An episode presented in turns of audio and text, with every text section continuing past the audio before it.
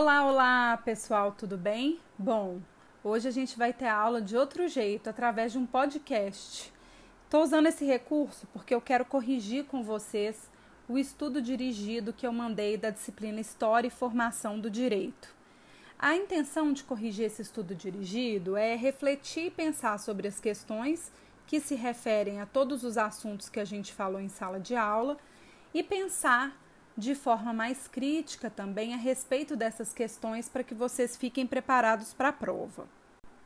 A prova eu já disponibilizei para vocês no Canvas e vocês podem respondê-la até o dia 10 de abril. Ela vai ficar lá disponível para que vocês façam com consulta. É, são questões de múltipla escolha que vocês vão acessar para poder responder de acordo com o que a gente vai discutir aqui nesse estudo dirigido.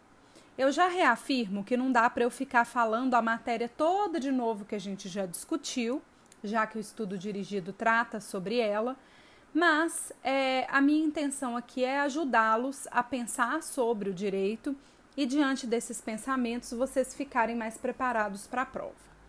Bom, então vamos às questões. Questão 1. Quais são os possíveis sentidos que se pode dar para a palavra direito? Explique cada um deles.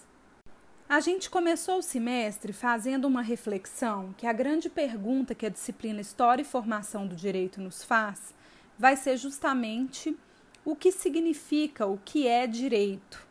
E a gente, inclusive, fez a reflexão de que a gente estudaria teorias diferentes que tentam responder essa pergunta, analisando o direito sobre prismas diferentes. E aí, a primeira coisa que a gente tem que pensar para poder estudar o direito e pensar o direito é efetivamente o sentido da palavra direito. Né? A palavra direito ela tem alguns sentidos diferentes e eu elenquei para vocês cinco sentidos distintos da palavra direito. O primeiro seria a noção do direito vinculado à norma, ou seja, às regras que vão organizar a sociedade. Então, se a gente disser assim, você precisa obedecer o direito, a gente está se referindo ao direito norma, né? Que é aquele que se vincula às regras que são colocadas através das normas jurídicas para estabelecer como que a gente deve se organizar dentro da sociedade. A segunda forma, segunda acepção da palavra direito, seria o chamado direito faculdade que nos dá a possibilidade de exercer um direito caso a gente queira. Então, quando eu penso no direito faculdade, eu penso na minha possibilidade de agir, de escolher assinar um contrato, de escolher casar. Eu tenho direitos que são vinculados a essa permissividade, ou seja, essa noção de poder escolher fazer ou não fazer alguma coisa. Eu posso ser obrigada a casar com alguém? Não posso, isso está vinculado à minha liberdade, à minha possibilidade de agir e de escolher. Então, quando eu falo assim, é meu direito casar com quem eu quiser, eu estou falando sobre uma faculdade que eu tenho para poder efetivar esse direito. Bom, outro sentido de direito, que é até um sentido bastante filosófico e questionador, é o sentido do direito como expressão de justo, de justiça. Tem gente que diz assim: é, o juiz está de acordo com o direito. Né? Fulano tem uma percepção bastante justa, ao invés de falar justa, fala de acordo com o direito, no sentido de entender o direito como uma expressão de justiça. A gente sabe que nem sempre, infelizmente, né, o direito expressa realmente o que pode ser visto como justo, mas muitas vezes o direito ele é uma expressão sim daquilo que aquela sociedade acha que naquele momento é justo. Outro sentido importante é o sentido que a gente dá para a discussão do direito como ciência, que é o que a gente estuda na universidade. Quando eu digo assim, estou estudando direito, eu estou me referindo à ciência jurídica como um ramo que vai ser discutido, aprofundado e pensado no âmbito acadêmico. Né? Então, quando eu penso no direito no sentido de ciência, eu penso em todo o ordenamento jurídico com todos os seus questionamentos vinculados a um estudo mais aprofundado do direito como ciência. E temos por último o direito como um fato social, ou seja, o direito influenciando aí as relações sociais. Então, quando a gente diz que é, o direito vai regular alguma circunstância da sociedade, necessariamente o direito só vai poder regular aquilo que tenha repercussão social. E aí, pensando sobre isso, direito como um fato social, a gente entra num aprofundamento que é o seguinte: nem sempre as pessoas vão entender a importância de algo se aquilo não for normatizado. Não significa, obviamente, que criar uma norma jurídica resolve o problema do mundo. Mas o direito como um fato social, ele demonstra o seguinte, que quando eu tenho uma norma jurídica, ela aumenta a capacidade social de perceber como deve ser a relação a partir da análise daquele caso concreto. Ou seja, o direito influencia socialmente as relações humanas para poder nos dizer o que seria legal e ilegal e, consequentemente, certo e errado, bom e ruim. O direito, como um fato social, faz essa interferência, ou seja, ele se coloca para intervir nas relações sociais e para nos fazer pensar sobre a legalidade, sobre as nossas próprias ações. Continuando aí as nossas discussões, a segunda questão é a seguinte: questão 2. O que queremos dizer quando afirmamos que o direito é um instrumento de controle e pacificação social? Olha, quando a gente analisa o direito dessa forma, a gente está entendendo que o direito existe para viabilizar as relações entre os seres humanos de forma pacífica, estabelecendo as regras de convivência e viabilizando através dessas regras a noção de uma adaptação social para a gente perceber o que é legal e ilegal nas relações públicas e privadas e conseguir conviver pacificamente na sociedade. Então, quando a gente fala que o direito é um instrumento de controle e pacificação social, nós vamos entender que o direito viabiliza a convivência social de forma pacífica. Questão 3. Qual é o conceito do direito para Miguel Reale? Miguel Reale entende que direitos são regras obrigatórias que garantem a convivência social graças ao estabelecimento de limites à ação de cada indivíduo.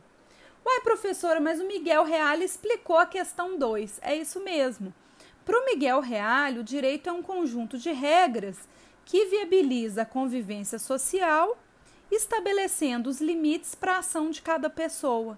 É exatamente um instrumento de controle social. Já garanto para vocês que o direito não é só isso, mas é um conceito inicial muito bom e importante da gente compreender. Questão 4. Quem vai ser aquele que produzirá o direito? Por quê? Muita gente ficou em dúvida nessa questão, me mandou mensagem perguntando: olha, quem produz o direito sempre vai ser o Estado, porque o direito ele precisa ser produzido através de um processo legislativo.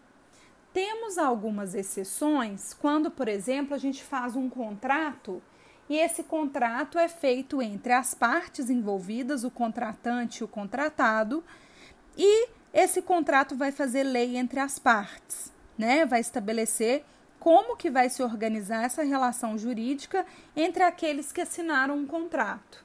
Mas mesmo assim, mesmo nessa possibilidade de se instituir um acordo privado, a gente tem a noção de que os contratos são regulados por normas anteriores, produzidas pelo Estado através de um processo legislativo para viabilizar a convivência social e para a gente saber até que ponto as relações são livres, podem ser acordadas e até que ponto existe um limite para essas relações. Então, quem vai ser aquele que produzirá o direito? O Estado. Pode ser o Estado federal, pode ser que seja uma lei federal, pode ser que seja uma lei municipal, pode ser que seja uma lei estadual, pode ser que seja uma lei distrital. Mas, em regra, quem produz o direito vai ser o Estado. Por quê? Porque o Estado vai ser aquele legítimo para poder concentrar, através da representação do povo, de pessoas que a gente elege para elaborar as leis, a gente vai ter a discussão dos assuntos mais importantes para a sociedade e a elaboração das normas jurídicas que vão regular as nossas relações. Questão 5. O direito será delineado de forma diferente em cada sociedade? Explique. Sim, porque dependendo da história, da cultura, da língua, do que se acredita, de como se dá uma relação de, é, de organização social, inclusive de escolhas de representação democrática, a gente vai ter a noção de que para cada sociedade e, consequentemente, para cada Estado nacional, a gente vai ter um direito colocado de forma diferente. Por isso que o direito brasileiro é diferente do direito estadunidense, que é diferente do direito mexicano, que é diferente do direito argentino, porque cada direito é produzido em cada sociedade de acordo com as necessidades e a história e a cultura daquela sociedade. Existe ainda algo que é muito importante de ser falado, que na análise das relações dos estados nacionais, a gente tem o chamado princípio da territorialidade das leis, que é a regra, a noção de que o direito se aplica, as normas jurídicas de um estado se aplicam dentro do território desse estado. Só em algumas circunstâncias de exceção, por exemplo, que a gente pode aplicar as leis brasileiras fora do Brasil. Pode, professora? Como assim? Pode sim. Por exemplo, quando a gente tenha um brasileiro que mora em outro país, mas que continua sendo submetido às regras do direito brasileiro. Pergunta 6. O que são os brocardos jurídicos? Dê três exemplos. Bom, brocardos jurídicos são expressões em latim que significam algo importante no direito. Eles vêm da vontade do direito também se basear, assim como as ciências naturais, em uma linguagem, desenvolvendo uma linguagem que seja própria da nossa ciência, né? Como assim, professora? Lembra quando a gente estudava biologia e tinha lá na biologia o, nome do gênero, o nome da espécie em latim?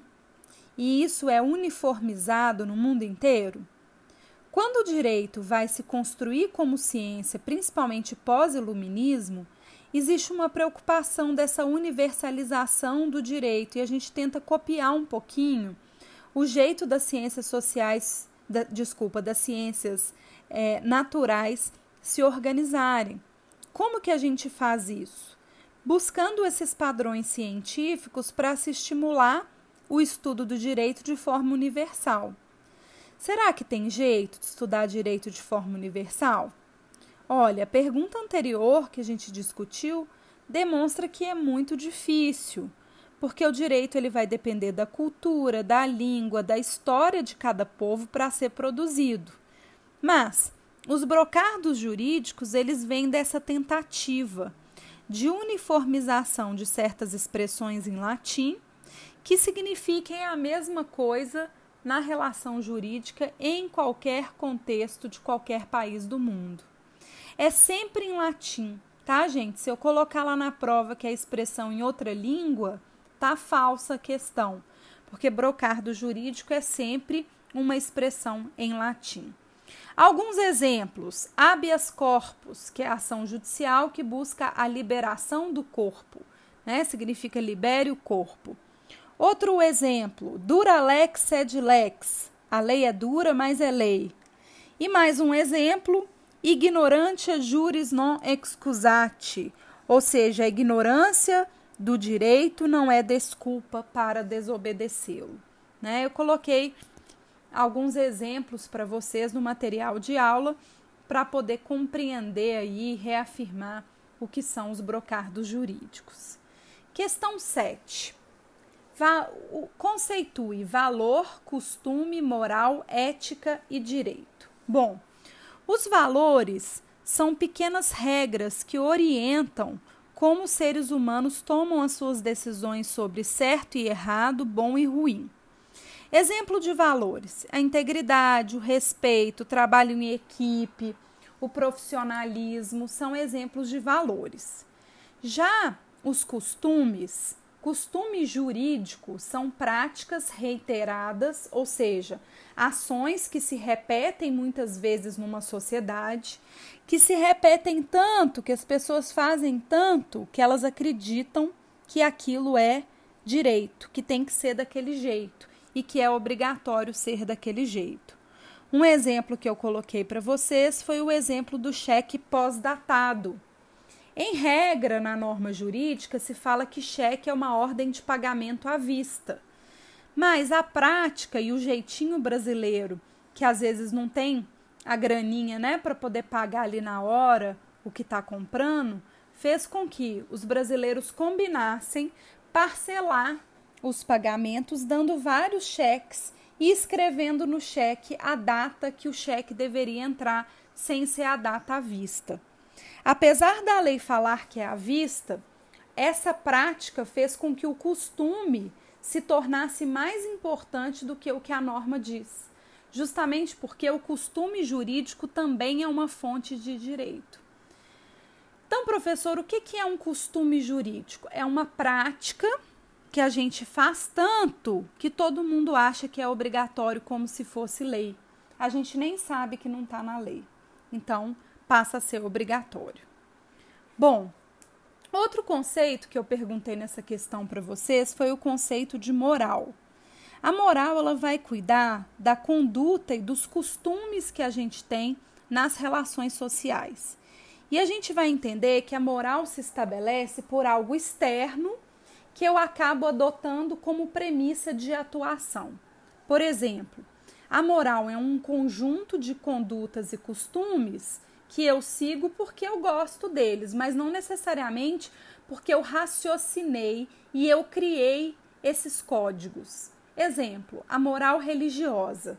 Se eu sou de uma religião e sigo a moral dessa religião, eu entendo que necessariamente eu tenho uma, um conjunto de condutas e costumes que eu vou seguir porque aquilo veio para mim de algo externo, porque a religião me ensinou a agir daquele jeito. E aí eu adoto para mim. Né? Tem outro exemplo, professora? Tem as mora a moral familiar. A, cada família tem regras de convivência diferentes. Se eu ajo de acordo com o que minha família espera de mim, porque eu acho que aquilo é bacana, eu estou agindo de acordo com a minha moral familiar. Agora, a moral é sempre externa, não fui eu que inventei.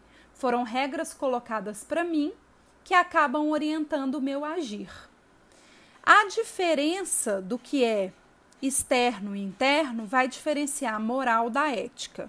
Porque a ética é um conjunto de valores, de princípios, de costumes que eu raciocino na minha racionalidade como importantes e por isso eu sigo.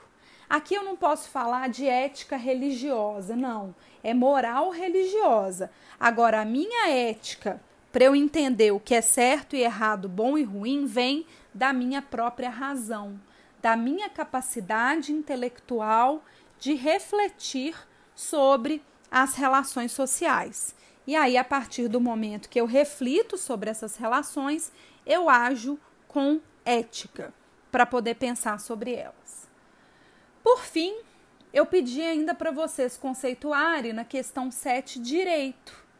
O direito é um conjunto de fontes jurídicas, de leis, costumes, regras que vão estabelecer um regramento, ou seja, regras, ordem dentro de um território e vai ser delimitado pelas fronteiras de um estado, ou seja, pelas fronteiras pelo território de um estado nacional. Exemplo de direito: Código Civil Brasileiro, Código Penal, são normas jurídicas que representam fontes de direito. Então, o direito o que diferencia ele dos valores, dos costumes, da ética, da moral, vai ser justamente a noção de que o direi no direito eu não tenho opção de não seguir, de escolher o que eu vou fazer.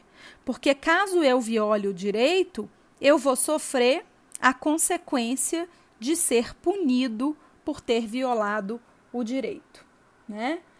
Bom, questão 8. Diferencie os conceitos de coerção e coação. Coerção é a qualidade da lei ou da norma jurídica de serem obrigatórias. Então, coerção é igual a obrigatoriedade e coação é a força, a ação que me faz perceber que algo é obrigatório. Então, quando eu entendo a coerção, eu entendo assim: a norma coercitiva, ela é obrigatória. Já a pena, ela é um exemplo de coação, que é usado para me fazer agir de acordo com aquilo que o direito espera. Questão 9. Dê um exemplo de uma coação legal e de uma coação ilegal. Uma coação legal radares nas estradas, que caso você passe do limite de velocidade, você vai sofrer a coação através de uma pena de multa. Essa é uma coação legal. Agora, uma coação ilegal. Alguém que sequestra outrem e exige um resgate em dinheiro para poder devolver a pessoa. Esse é um exemplo de coação ilegal. Questão 10. Diferencie fatos sociais de fatos jurídicos. Olha, os fatos sociais são todos os fatos que acontecem na sociedade.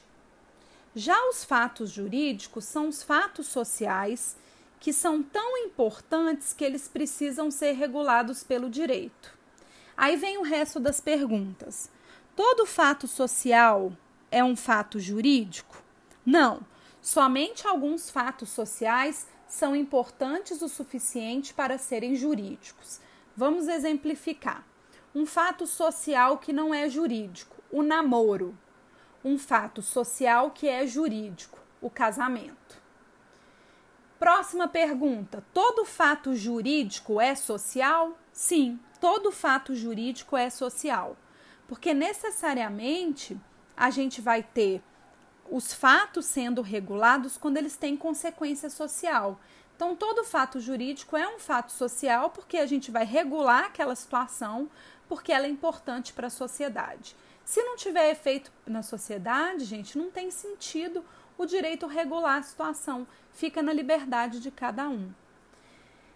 E por fim, quais são, questão 11, quais são as principais características da norma jurídica? A primeira característica é que a norma jurídica é pelo menos bilateral. Ela envolve pelo menos duas partes, quando não for multilateral e envolver várias partes diferentes. Ela também é geral, porque vai atingir todo mundo sem distinção. Eu não posso fazer uma norma jurídica que seja destinada a uma única pessoa. As normas têm que ser gerais. Ela é também imperativa, porque é sempre obrigatória, ela dá uma ordem de conduta e fala para a gente o que espera. Ela é abstrata porque não é personalizada, é coercitiva porque vai se impor para o indivíduo e caso ele desobedeça, ele vai sofrer uma sanção. E por fim, né, ela tem sempre a característica de, caso seja descumprida, ela tem uma sanção que é a pena que vai ser aplicada pelo Estado em função do seu descumprimento. Bom, pessoal, fiz uma revisão rápida aí sobre o estudo dirigido, passei em todas as questões, leiam com cuidado, a prova está super tranquila. Vocês não têm tempo para fazer a prova, pode fazer com calma, mas atenção na hora de fazer a prova que só dá para marcar uma vez, não é para mandar o resultado e depois querer fazer de novo, que não tem jeito, tá? Então, vocês fizeram, muitos de vocês já fizeram estudo dirigido, ele pode ser entregue para mim até o dia 7 de abril e a prova também vocês têm até o dia 10, mas já está disponibilizada para vocês. Um beijão, Até a próxima. Tchauzinho, bons estudos. Ah, e se cuidem, hein? Tchau, tchau.